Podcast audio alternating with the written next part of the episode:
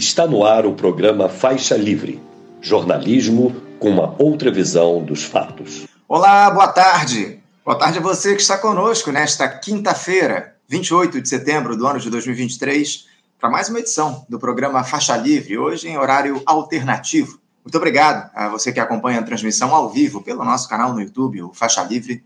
Agradeço demais também a quem assiste ao programa gravado a qualquer hora do dia ou da noite e a quem nos ouve pelo podcast Programa Faixa Livre, nos mais diferentes agregadores. Lembrando sempre que Faixa Livre é uma produção da jornalista Cláudia de Abreu, auxiliada por Isaac de Assis e pela jornalista Ana Gouveia. De hoje analisar aí, como sempre, as questões mais importantes relativas ao cenário da política e todos os temas conexos, né? Começa a reunião no dia de ontem entre o presidente Lula e aquele que era considerado inimigo do país até pouco tempo atrás, o presidente do Banco Central, Roberto Campos Neto, mas que, ao que parece, a, a bandeira branca está sendo hasteada aí nessa relação.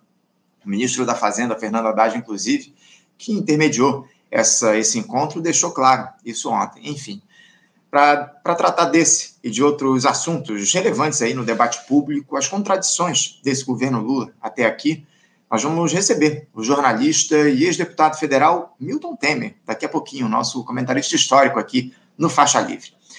Os militares também não, deix não deixam o noticiário aqui no país. Ontem nós tivemos aí essa notícia de que o Tribunal Superior Eleitoral retirou as Forças Armadas daquele grupo de entidades e órgãos fiscalizadores do sistema eleitoral, uma excrescência né, que foi estabelecida durante a gestão de Jair Bolsonaro o cientista social, professor na Universidade Federal de São Carlos e pesquisador no Conselho de Desenvolvimento Científico e Tecnológico, o CNPq, Piero Lerner, é quem vai comentar essa informação e também a reação dos militares. Né? Ele vai falar sobre o conceito de guerra híbrida, agora nessa gestão do presidente Lula, enfim, um papo imperdível também daqui a pouquinho. Já o economista e professor da Universidade de Campinas, Luiz Gonzaga Belusco, que estava agendado para conversar com a gente no programa de hoje a respeito da economia, infelizmente não vai poder falar conosco. Ele acabou de me informar aqui, minutos antes de eu iniciar, de eu abrir o programa de hoje, que ele teve um, pequeno problema e não vai poder estar conosco aqui no programa de hoje. Eu peço desculpas aqui a vocês, mas a gente vai tentar reagendar a entrevista com o professor Beluso, uma entrevista importante que a gente tinha aqui no programa de hoje, para falar também dessa, dessa reunião do Lula com o Campos Neto, enfim, essa meta de déficit fiscal zero para o ano de 2024, se ela é factível, os perigos aí que ela traz para o país, enfim. Também aquela questão relativa ao governo não cumprir os pisos de saúde educação, os pisos constitucionais, né? essa proposta que o governo enviar lá ao Tribunal de Contas da União. Beluso ia comentar isso também, mas infelizmente a gente vai deixar esse papo com o professor Luiz Gonzaga Beluso para uma outra oportunidade. E eu encerro a edição de hoje aqui no Faixa Livre com mais uma entrevista especial, tratando aí dos 70 anos da Petrobras, que serão celebrados, inclusive, já na próxima terça-feira. Hoje nós vamos tratar ou tentar entender o papel dos comunistas na história da empresa. Como é que eles atuaram a fim de manter a companhia sob controle do país, conservando a nossa soberania, enfim. Para tratar desse tema aqui no programa de hoje, a gente convidou o diretor do Sindicato dos Petroleiros do Rio de Janeiro, o Sindipetro RJ, militante da unidade classista e do Partido Comunista Brasileiro, Wesley Brito. Ou tarde, o Faixa Livre sempre traz assuntos fundamentais, com a melhor análise, para você se manter sempre bem informado.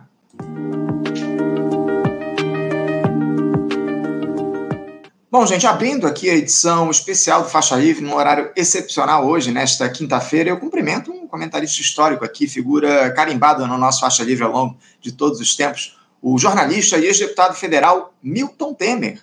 Milton Temer, bom dia. Bom dia, boa tarde, uma saudação especial aos nossos ouvintes, aos nossos telespectadores e aos que virão depois, durante a, o programa gravado. Milton, eu, como sempre, aqui acostumado a apresentar o programa de, de manhã, te cumprimentei com um bom dia, né? Você muito bem me corrigiu. Boa tarde, né? Hoje eu estou com o horário completamente desregulado aqui. Inclusive, a minha caneca hoje não tem água, tem café, né? Porque hoje eu preciso ficar muito bem acordado para essa edição aqui, logo após a hora do almoço. Mas é sempre uma alegria te receber aqui em qualquer horário, Milton. Agradeço demais a tua participação aqui com a gente para falar um pouco a respeito desse, dessa gestão do presidente Lula, né? Porque com quase nove meses de governo, o, o Milton, o petista se vê aí afundado nessas contradições que já estavam colocadas aí antes de começar o ano, antes de começar o mandato dele, logo após a eleição, e que caracterizam essa ampla aliança, né? Que se construiu sob o argumento de derrotar o Jair Bolsonaro nas urnas e frear esse avanço da extrema-direita, ao menos dentro da institucionalidade mas que mantém praticamente intocados, Milton, os privilégios da alta burguesia, com algumas poucas compensações. O problema é que nós temos visto aí essas contradições crescerem, Milton. Por exemplo, essa notícia agora recente do grupo Lehman influenciando as decisões do Ministério da Educação envolvendo recursos na casa dos 6,6 bilhões de reais. Também essa ameaça aí de se ignorar os pisos constitucionais para a saúde e educação, ah, o novo teto de gastos também, a meta fiscal com o déficit zero, enfim. O, o professor Mauriase conversou comigo ontem aqui, ele fez uma leitura muito interessante em relação ao que está colocado. Ele disse é, que esse é um governo de centro, aliás, que se elegeu como de centro-esquerda, mas que age como sendo de centro-direita. Parece aí uma análise um tanto sensata, Milton, mas eu queria a tua opinião a respeito disso. Como é que você caracterizaria hoje essa gestão do presidente Lula, Milton? Bom, primeiro, uma divergência fraterna com meu camarada Mauriás. O governo não se elegeu como um governo de centro-esquerda. Se governou, no máximo, na, na melhor das hipóteses, como um governo de centro. Ficou claro? É, praticamente voltado não à afirmação de valores, mas ao, a impedir que houvesse uma perspectiva de continuidade e ampliação do projeto autoritário do inominável como estava armado, e agora a CPMI vem demonstrando, e as investigações da Polícia Federal vêm demonstrando de maneira clara, que estariam em curso. Então, não era um, um governo de centro-esquerda que virou de centro-direita. Era um governo de centro que foi para a direita, e numa coisa bizarra. Uma operação do Lula que vai para o campo externo, como não louvar o discurso na ONU, em que ele manifesta solidariedade a Cuba, a Palestina, Assange vincula a tragédia humana da desigualdade social crescente no mundo a, a esse período de hegemonia do neoliberalismo larvar e chega no Brasil e faz uma composição subordinada com alguém que detesta Cuba, que não toma conhecimento da Palestina, que se lixa para o Assange e que é um privatista neoliberal de primeira ordem, para além de estar envolvido em tenebrosas transações, como é o caso da Folha. Então, objetivamente, nós estamos diante de um governo de centro para a direita por conta de contradição entre uma retórica que se pretende avançada para fazer um mimo na base de esquerda e uma prática que hoje se consolida nessa nesse convescote organizado por Haddad entre Lula e Roberto Campos Neto. Ou seja, os ex-antagonistas se encontram. Até por atavismo familiar, duvido que quem esteja recuando aí, até por sua autonomia, seja o Roberto Campos Neto. Seguramente não é ele que está recuando. Então, objetivamente, nós estamos vivendo um quadro que eu lamento, que tá, mostrou no Chile recente a tragédia da concessão em concessão para os campos moderados, transformando a esquerda em algo desprezível, porque a extrema-direita se afirma, impõe seus contravalores e a esquerda abre mão dos seus valores para ser bem atendida pelos moderados e pelos que não têm nenhuma definição de campo objetivo. Muito bem colocado, Milton, muito bem colocado. Eu tenho pleno acordo com essa tua análise e eu queria te questionar justamente nesse sentido, no finalzinho aí da tua resposta. Você vê eh, disposição para luta da, da, ala à esquerda dessa gestão, Milton? E, e eu te pergunto isso porque as poucas críticas que eu tenho visto aí ao longo desses últimos tempos, desde o início do governo, para falar a verdade, em sua maioria, elas se concentram ainda em atacar o presidente do Banco Central lá, o Roberto Campos Neto, que ontem teve aí essa reunião com Lula, na qual a gente vai, da qual a gente vai tratar daqui a pouquinho. É, há um silêncio em relação a esse novo teto de gastos, por exemplo, a, própria reforma tributária que vai sendo empurrada com a barriga e uma série de outras questões aí desse governo. A Gleisi Hoffmann, presidente do PT, anda ou ainda tenta, vez ou outra, aí, fazer algum questionamento, mas parece que tudo se dá em uma espécie de jogada ensaiada, né, Milton, com o Palácio do Planalto. Onde é que está essa militância de esquerda do, do governo, ou essa ala à esquerda do governo Lula, Milton? Primeiro, eu quero saber qual é a ala à esquerda do governo Lula. Vejo uma ala à esquerda fora do governo Lula, inclusive no PSOL. Tem uma ala do PSOL que está no governo Lula, tem até um vice-líder do governo que é deputado do PSOL. Agora, tem uma ala que realmente cumpre as resoluções partidárias e tem uma posição de independência. Qual é a posição de independência? Ela, ela, ela é caracterizada por três parlamentares especificamente, e até quatro, quando a saúde da Irondina permite, que são Glauber Braga, principalmente, Fernanda Malchiona e a Sâmia Bonfim, escolhida, aliás, do Congresso agora pelos jornalistas, como a melhor deputada do, do Congresso, a mais combativa, aquela que é capaz de ser firme sem perder a ternura. Então, o que, que ocorre? Objetivamente, é, é, é, há uma posição de independência que é essa de entender, tá bom, nós estamos mobilizados contra qualquer ameaça fascista contra as instituições atuais, o que não implica entrar num imobilismo na luta pelas transformações estruturais, porque isso só permite fortalecer o campo da direita. Na medida em que a esquerda abre mão de tensionar para avanços, para mudanças, para novas conquistas, é a direita quem se afirma na fragilidade dessa esquerda, que passa a falar como centro e passa a se subordinar aos paradigmas colocados pelo centro. Então, as propostas, isso fica claro, até Merval Pereira, que é um porta-voz do grande capital, mas não é do campo do próprio fascismo, diz de maneira clara na sua coluna, está uma confusão, porque realmente não se trata nem de frente ampla mais se trata de um bordel. Vale tudo. Quem tiver. Porque é absurdo cogitar de entregar a Caixa Econômica, porteira fechada, para a turba do Centrão, entendeu? Ah, aí eu invoco o Augusto Heleno. Se gritar pega ladrão, não sobra um no Centrão. Quem grita é ele, Augusto Heleno. Não sou eu, ele é que assume. Então, porque eu não trabalho com dados morais, eu trabalho com dados estruturais. E os dados estruturais são esses. O Centrão opera no interesse do grande capital, do agronegócio predador e da especulação financeira.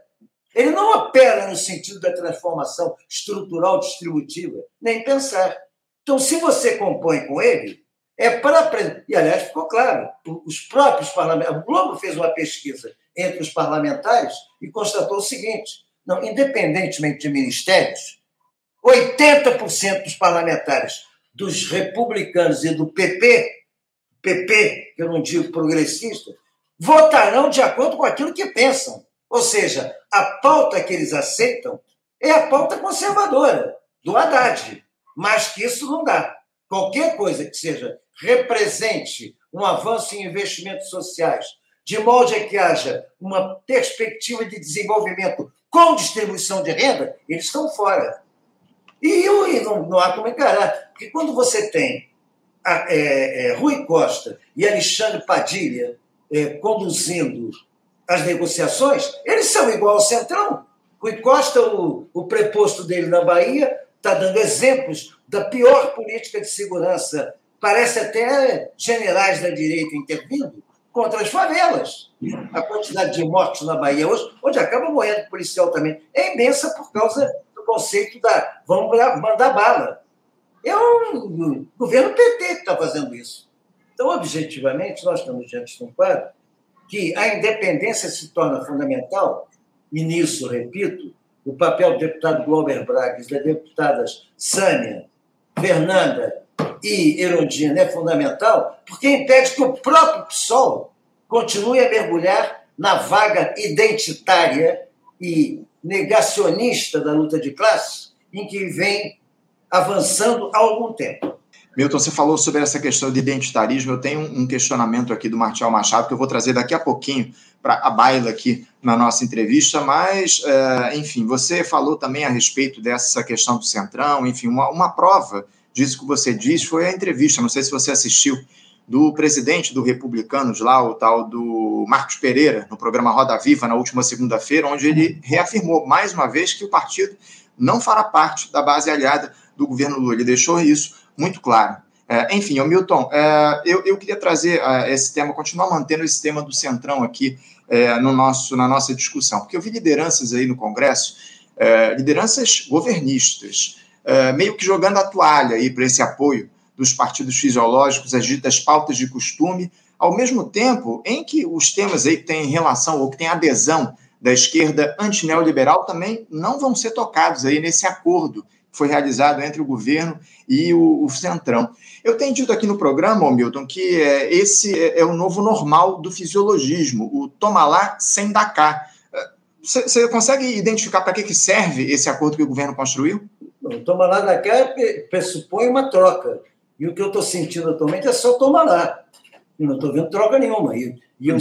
a entrevista do líder da bancada hum, na Câmara, não sei se é líder da bancada na Câmara ou líder, do, não, líder da bancada, que o líder do governo ainda é pior do que ele, que foi o Zeca Dirceu, em entrevista ao Globo, de certa maneira objetiva. Nós não vamos, é, é, é, é não nos impõe a pauta comportamental, mas isso não quer dizer que a gente vai ter alguma pauta de esquerda. E eu me pergunto, então, o que, que vai ser o papel da bancada do PT? Qual é o papel? Não é um nem outro? Não é, não é nada. Para que essa aliança? A própria realidade está mostrando que não tem nenhum sentido. Não tem tomar lá da cá. Tomar lá da cá pressupõe uma troca. Com os poderes assumidos pelas bancadas eh, a partir daquilo foi no sentido contrário ao proposto lá atrás, no processo que acabou, a CPI dos anões do orçamento, que terminou propondo dar fim às emendas individuais dos parlamentares, não só as emendas parlamentares continuaram, o pior, hoje, dentro de um orçamento secreto, que dão a esses parlamentares, que na verdade são vereadores fisiológicos típicos, vereadores fisiológicos no plano federal, dão a eles poderes que se sobrepõem aos ministros. Porque não há emendas, as emendas são impositivas, têm que ser cumpridas. Então, nesse quadro, o único contraponto possível de um governo que se pretenda progressista, porque já não digo nem de esquerda, mas democrático e progressista, é a mobilização social. E essa mobilização social eu não estou vendo ser incentivada, muito pelo contrário, nem pelo partido, nem pelo próprio governo. Aliás, com a anuência de uma parte do PSOL lamentável.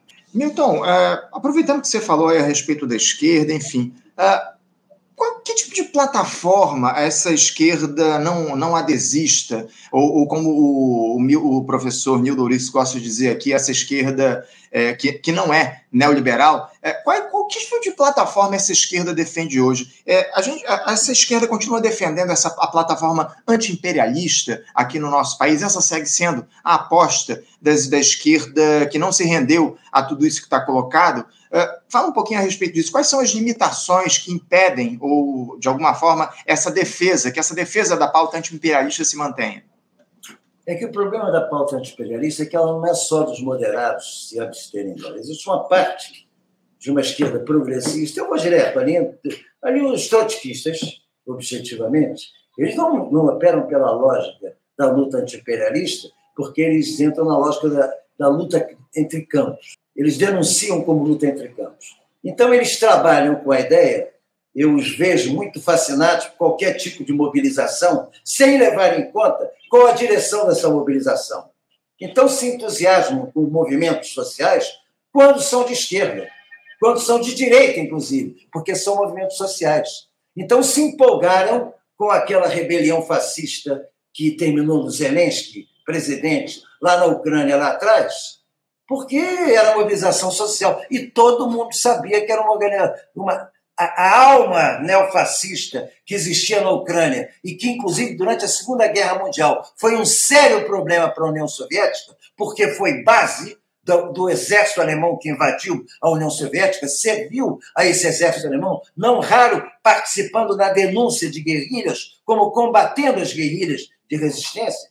Essa base no, no, no andar do crescimento dessa onda para negação pela direita do sistema, se impõe lá atrás e os trotskistas embarcaram. Da mesma maneira que, historicamente, tinham se embarcado na chamada guerra humanitária, que a OTAN moveu para destruir a Iugoslávia, caindo no canto falso, falacioso, de contradições religiosas quando na verdade se tratava de um objetivo claro, desmantelar a Iugoslávia pelo que ela representava de exemplo alternativo de autogestão depois do fim da União Soviética. Era preciso liquidar a Iugoslávia também. Então, existe, lamentavelmente, uma falha nessa frente anti-imperialista, inclusive no próprio campo da esquerda combativa.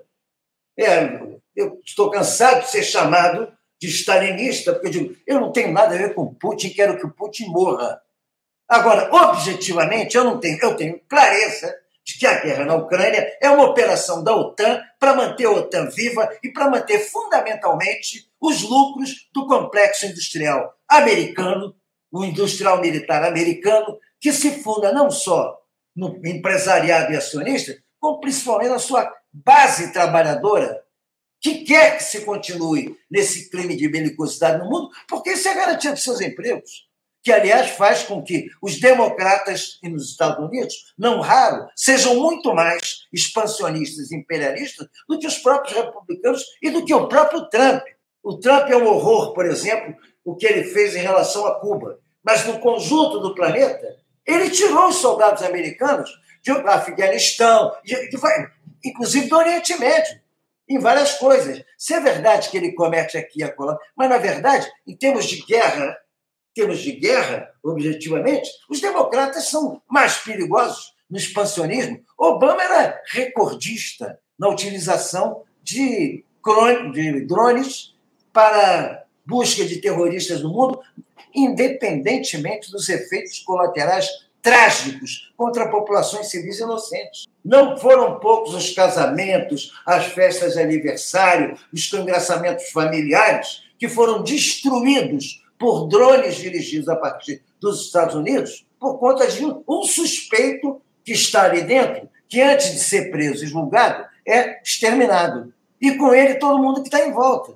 Então, eu, é, essa concepção de, de anti-imperialismo ela é fundada basicamente em cima de quem tem como eixo referencial a concepção de imperialismo leninista e a concepção teórica da luta de classes fundada em Marx e Engels, entendeu? Então, quando começa a entrar muita coisa, como diz o próprio genial trotskista, é, é, vou esquecer o nome dele agora. Memória te traiu um pouco dessa vez, né, Hamilton? Hein? Memória te traiu agora dessa vez, né? Peraí, não, é evidente que traiu. Um cara que eu tenho a maior admiração, admiração li, li todos os livros dele, fez Marx o Intempestivo, fez Os Irredutíveis, fez Os Trotskismos. É um, é um sério, morreu de, é, é, antes do Covid, inclusive, é um filósofo recente. Daniel Ben-Sai. Daniel Ben-Sai, outro, porque são os dois grandes nomes da corrente trotskista, porque eu tenho imensa admiração. Daniel Ben Said e Tariq Ali. São duas figuras que para mim representam muita coisa no campo da esquerda. Mas eles não entram nessa lógica. Eles têm a visão do antiperialismo. Muito bem colocado, Milton, muito bem colocado. Milton sempre trazendo aqui uh, um contexto histórico a respeito das questões ligadas à esquerda. Mas eu queria falar um pouco sobre o seu partido, Milton, sobre o PSOL, porque eu tenho uma mensagem, uma, um comentário aqui do, do, Leandro Parra, que é espectador nosso já antigo. Ele diz aqui o seguinte: uh, ontem assisti uma entrevista do presidente do PSOL, ele se refere ao, ao Juliano Medeiros. Né? Ontem o Juliano deu uma entrevista né, à Ópera Mundi e o, o Leandro Parra classifica essa entrevista do, do Juliano Medeiros como deprimente, discurso vazio, recheado apenas do chamado identitarismo, de elogios ao Gabriel Boric, nenhuma palavra em defesa da classe trabalhadora. Eu queria que se fizesse um, uma análise a respeito de, da atuação do, do pessoal ao longo desses últimos tempos, Milton, porque há críticas não só do Leandro Parra, mas elas acabam, de alguma forma, se reproduzindo aqui, é, eventualmente, no nosso programa. O, o pessoal ele tem se colocado, enquanto partido, é, numa posição uma posição, digamos assim, de crítica a essa gestão uh, de centro de centro-direita, como foi caracterizada aí pelo Mauro Iazzi ontem. Como é que você vê o PSOL ao longo desses últimos tempos no que diz respeito ao diálogo com o governo Lula? O PSOL está sendo vítima de algo, inclusive sobre a qual eu, pessoalmente, tenho responsabilidade, que é o advento da vinda do bravo Boulos para o PSOL. Quem trouxe Guilherme Boulos para o PSOL fui eu. E eu trouxe por conta de artigos que ele escrevia na Folha de São Paulo, antes da campanha de 2018, na linha de crítica ao governo Lula artigos que viraram livro e que eu recomendo até aos que são entusiastas dele de lerem esse livro, se é que ele não vai dizer que esqueceu, para esquecer o que ele escreveu antes. Artigos críticos do lulismo, do lulo-pragmatismo, digamos, não é do lulismo, do lulo-pragmatismo. E por conta disso, houve uma, uma reunião do diretório, nessa época eu ainda fazia parte do diretório, que no sábado tinha objetivamente, unanimemente, chegado à conclusão: temos que lançar um candidato a presidente da República para 2018, e esse candidato seria o Chico Alencar. Pessoa por quem eu tenho afeto e relação política total, quem eu tenho muito respeito. Eu disse: olha, não é o Chico que nós temos para enfrentar, até porque naquela ocasião, nós aqui no Rio já tínhamos organizado o lançamento da candidatura do Chico para o Senado. Aqui no Rio era o nome que nós tínhamos para o Senado, porque o Chico queria sair, fazer um, um período sabático de, de Brasília e do parlamento, então daí vai para o Senado, que é uma disputa que, se sair, você sai do ambiente da Câmara para um negócio em que te dá muito mais espaço e tal, e se não sair, você tem um descanso, volta daqui a quatro anos noutra luta. Isso estava acertado. Então, no sábado para o domingo, eu sozinho no diretório levantei a ideia. Pela primeira vez, nós temos a possibilidade de ter um candidato de esquerda com base social, porque todos os nossos antes eram parlamentares, Luiz Helena, eh, Luciana Genro, é, é, grandes figuras, Plínio de Arruda Sampaio, figuras geniais. Mas, de repente, aparecia a possibilidade de ter algo que o PT teve na sua origem. Era Guilherme Boulos com o MTST e com a posição crítica em relação ao Lula pragmatismo. No domingo, só uma corrente não tinha fechado com a ideia do Guilherme Boulos, que sequer estava no PSOL. Ele não estava inscrito no PSOL. Ele foi inscrito no PSOL depois desse debate, porque eu já vinha conversando com ele pessoalmente sobre isso. Eu e Cid Benjamin, vimos conversando com ele sobre isso antes desse, dessa, dessa discussão. Ou seja, a ideia de Chico Alencar senador e Guilherme Boulos presidente já vinha num grupo restrito, desde 2017 já vinha sendo. O que, que ocorre? Boulos é indicado para a presidência e, lamentavelmente, ele entra pela linha do seguinte: solidariedade a Lula, que era candidato. O Lula foi candidato a presidente durante quase todo o ano de 2018. Haddad só passa a ser candidato na reta final. E há um ato, mas ele estava com a ameaça da prisão. Então, um ato de solidariedade no circo voador e o Boulos presente trata o Lula como presidente. Eu digo, Boulos, meu irmão, ao menos companheiro, você vai disputar com ele. Eu comecei a sentir naquele momento a adesão a uma linha, não de disputa da campanha presidencial com Lula, mas prevalecendo a solidariedade às ameaças contra o Lula, que não resultaram em nada, mas em termos eleitorais resultaram com o Boulos tendo metade dos votos do Daciolo. Porque entre a cópia e a origem, foram votaram do lado de lá. Foi todo mundo para o lado de lá. E os votos transferidos, que seria para o Lula, para o Haddad. Bom, Boulos vem para o PSOL e vai para uma campanha à prefeitura em São Paulo, campanha que ele faz pela esquerda contra o PT. Vice Erundina, que é uma das grandes responsáveis, se não a principal responsável, pela grande votação que ele teve em São Paulo, por conta da presença, da influência e do peso de Erundina na periferia.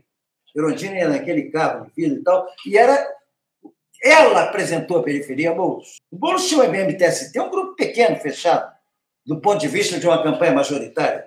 Importante, mas um movimento social expressivo, mas eh, nem de perto uma CUT, nem de perto o MST. Era bastante mais reduzido. Ela apresenta. E enfrentando o PT, que tinha o Gilmar Tato como presidente, como candidato, o Boulos se afirma numa posição de combate pela direita, a direita com uma campanha de esquerda. Bom, termina essa campanha municipal. Boulos, então, seria natural candidato a governador, é, do qual ele, do qual ele era, é um nome natural, que seria, e da qual ele desiste na reta final para Haddad, com a perspectiva de o PT vir apoiá-lo para a Prefeitura de São Paulo. E ele iria para deputado federal. Com esse movimento, ele passou a ser parte do PT e não o, o grande líder do PSOL. Porque toda a candidatura à Prefeitura de São Paulo passava a depender não do PSOL, mas do PT. Porque encontrava o PT, inclusive, o Lula teve que entrar por cima, porque o PT municipal de São Paulo disse: pô, nós temos que ter candidato próprio, senão nós vamos quebrar a nossa bancada de vereadores. Não tem por que entregar a capital de São Paulo a Boulos. E Lula entra por cima, por conta da retirada de Boulos para Haddad, e impõe o apoio a Boulos. O apoio a Boulos, evidentemente, coincide com uma Boulos na bancada federal. E Boulos na bancada federal passa a ser um apêndice do PT. O PSOL e, os, e o grupo da bancada ligado a Boulos passam a votar com o PT. Votaram com o PT, por exemplo, só não votaram no arcabouço porque houve um com a resistência desses três, fundamentalmente, aparece uma assessoria, uma posição clara, técnica do Davi da Caixa, que você conhece bem daqui, se colocando contra o arcabouço, votaram contra o arcabouço. Mas na, contra a reforma tributária, por conta de pequenas concessões, eles votaram a favor. O, o, o, o Glauber, uhum. Fernanda e, e Sânia, para se diferenciar do novo e da extrema-direita, que votaram por razões opostas contra a reforma, achando que ela tinha muito tributo, a gente achando que tinha pouco, então se abstiveram. O que, em termos de proposta de emenda constitucional, tem o mesmo efeito, porque emenda constitucional se trata de impedir que haja uma maioria constitucional para aprovação. Então você impede isso tanto com voto contrário quanto com abstenção. Então sempre estiveram para isso os três. Então, nesse quadro, o que, que acontece? O Juliano apenas entra por uma linha de social-liberalismo que justifica essa aliança incondicional ao que o PT determinar. Absoluta falta de independência, absoluta desfiguração. PSOL, da sua origem, está inteiramente desfigurado. O PSOL era um partido classista que nasceu na negação da contra-reforma que Lula promoveu do seu primeiro mandato contra os servidores na área da Seguridade Social. Nasceu do combate à concessão e à conciliação de classe.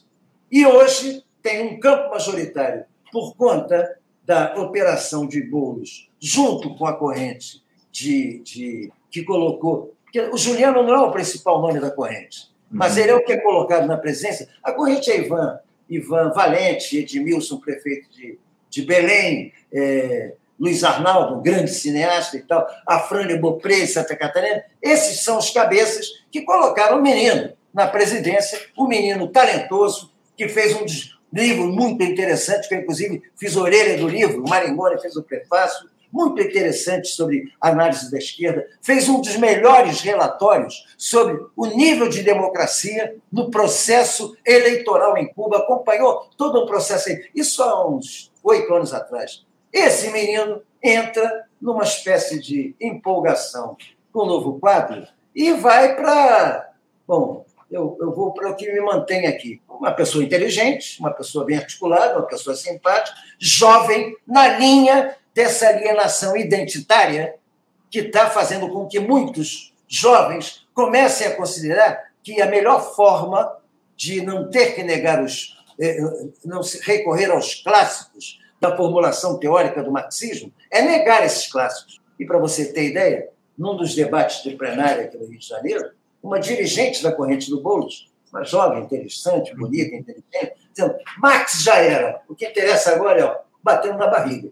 Ou seja, o grau de imediatismo é do nível de Jorge Leite, para quem lembra do que era Jorge Leite, que resolvia os problemas imediatos da periferia com questões de, que garantiam, na hora do almoço, a possibilidade de jantar, ou que melhoravam a situação nas comunidades nos morros, colocando a bica no alto em vez de embaixo, porque a bica no alto, a, a, a, a brava, a brava dona de casa subia com a lata vazia na cabeça e descia com ela cheia. Quando estava embaixo era o contrário. Ela descia com ela vazia e tinha que subir com a lata cheia. Então era revolucionário do ponto de vista do interesse imediato o que aquele fisiológico fazia. Eles, eles estão nessa linha. É, duas, essas, duas, é, é, essas duas figuras, o, Milton, que você citou, é, tecendo suas críticas a respeito dos posicionamentos delas, há muitos anos não dão entrevistas aqui para o Faixa Livre. Tanto Guilherme Boulos como o próprio Juliano Medeiros. Há muitos anos eles não falam conosco aqui no programa. Eu acho que, que isso diz muito a respeito do que você traz aqui para a gente. Milton, é, eu tenho. Agora vou trazer aquele questionamento do Martial Machado é, aproveitando que você citou a questão do identitarismo, o Martial te pergunta o seguinte: Milton, mais uma vez a ala identitária do governo Lula, no caso Aniele Franco, colocou de forma gratuita o governo na berlinda, propondo fraturas inócuas e sectárias. Como romper com esse setor pró-ONG. O Marshall ele se refere, eh, para quem não está sabendo, aquela, os comentários foram feitos aí pela assessora, ou agora ex-assessora lá da ministra Aniele Franco, né? Questionando aí ou criticando os torcedores do São Paulo, que é, é uma torcida repleta de pessoas brancas, enfim. É, acabou sendo exonerada lá, retirada do cargo que ela ocupava no Ministério é, da Igualdade Racial, mas eu queria que você falasse um pouco a respeito disso, o, o Milton, a respeito dessa, dessa que o Martial chama aqui de, é, como é que é? é esse setor pró-ONG. Fala um pouquinho de, disso, como é que a gente consegue romper com essa dinâmica do identitarismo?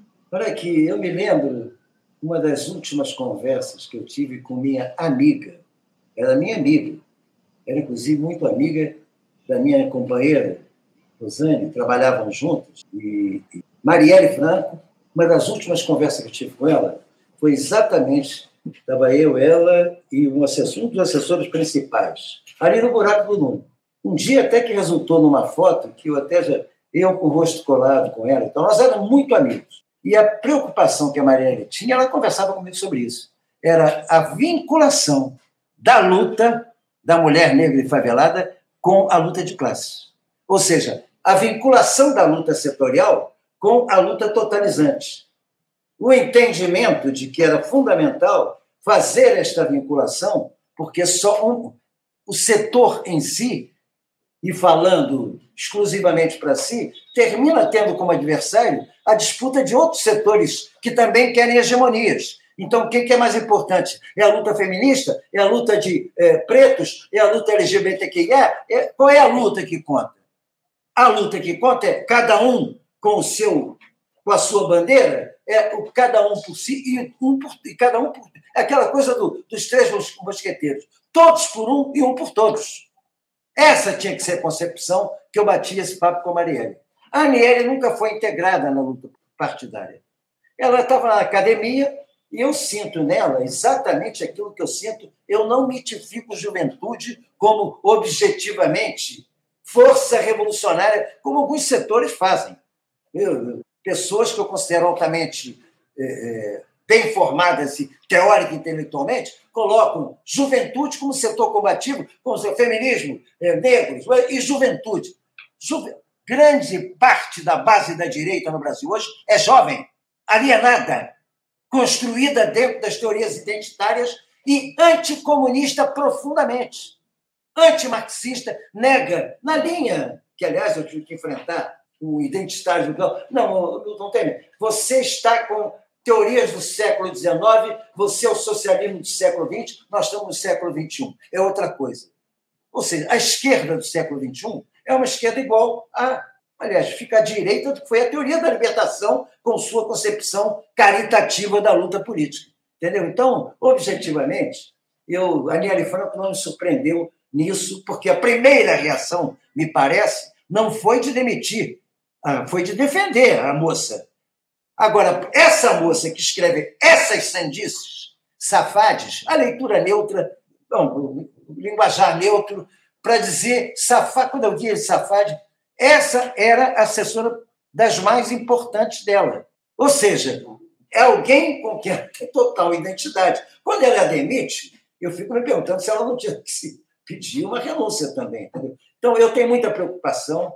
Esses ministérios do Lula, por exemplo, Silvio Almeida, para mim, é claro nisso. Silvio Almeida é, ele defende a questão dos direitos humanos, sempre vinculando a questão da diferença da organização, das relações sociais totalizantes.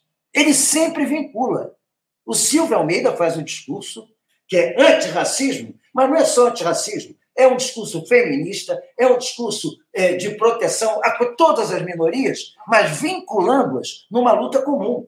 Ele não faz a luta dos pretos no seu lugar de fala, como a nossa brava filósofa Ludmilla em São Paulo, que cria uma, uma relação de desagregação dos movimentos, impedindo que brancos tenham participação na luta de Ah, você não está no lugar de fala, você. Enfim, é isso que a gente já conhece. Então, eu não tinha, eu não me surpreendi que essa lambança viesse a ser provocada como foi provocada. Ainda bem que ela consertou, pediu desculpa. É isso, é isso. Mas é, provocou aí um, um, certo constrangimento aí, mais um, ao governo Lula. Milton, é, Infelizmente, o nosso tempo está esgotado aqui. Inclusive, você tem um compromisso daqui a pouquinho, eu tenho que encerrar aqui o nosso papo, mas já agradecendo e sempre registrando aqui a honra de receber você aqui no Faixa Livre. Você sempre tem um uh, espaço aberto aqui para conversar com a gente, é sempre uma alegria dialogar contigo aqui no nosso programa. Muito obrigado, Milton, pela participação. Já te desejando aí um ótimo restante de quinta-feira para você e deixando meu abraço. Estou sempre à sua disposição, desde que sejam sessões extraordinárias à tarde. Um grande abraço, Anderson, um grande abraço à produção e um grande abraço a todos que tiveram a paciência de ouvir esse velho aqui, militante social. Um abraço grande. Um militante fundamental para a luta à esquerda. Um abraço, Milton. Até a próxima. Conversamos aqui com Milton Temer. Milton Temer, comentarista histórico nosso aqui no Faixa Livre, jornalista, ex-deputado federal, uma figura fundamental, como eu citei aqui, para a gente trazer as questões relativas à luta de classes à esquerda no nosso país. Enfim, é sempre uma alegria muito grande receber o Milton Temer aqui no nosso programa. Você, ouvinte do Faixa Livre, pode ajudar a mantê-lo no ar. Faça sua contribuição diretamente na conta do Banco Itaú agência 6157, conta corrente 99360, dígito 8. Esta conta encontra-se em nome do Sindicato dos Professores do Município do Rio de Janeiro e região, o Simpro Rio, uma das nossas entidades patrocinadoras, mas seus recursos são destinados exclusivamente para o financiamento do nosso programa. Você pode fazer sua doação de qualquer valor, utilizando também a nossa chave Pix, que é ouvinte@programafaixalivre.com.br. Sua contribuição é fundamental para a manutenção desta trincheira progressista no ar.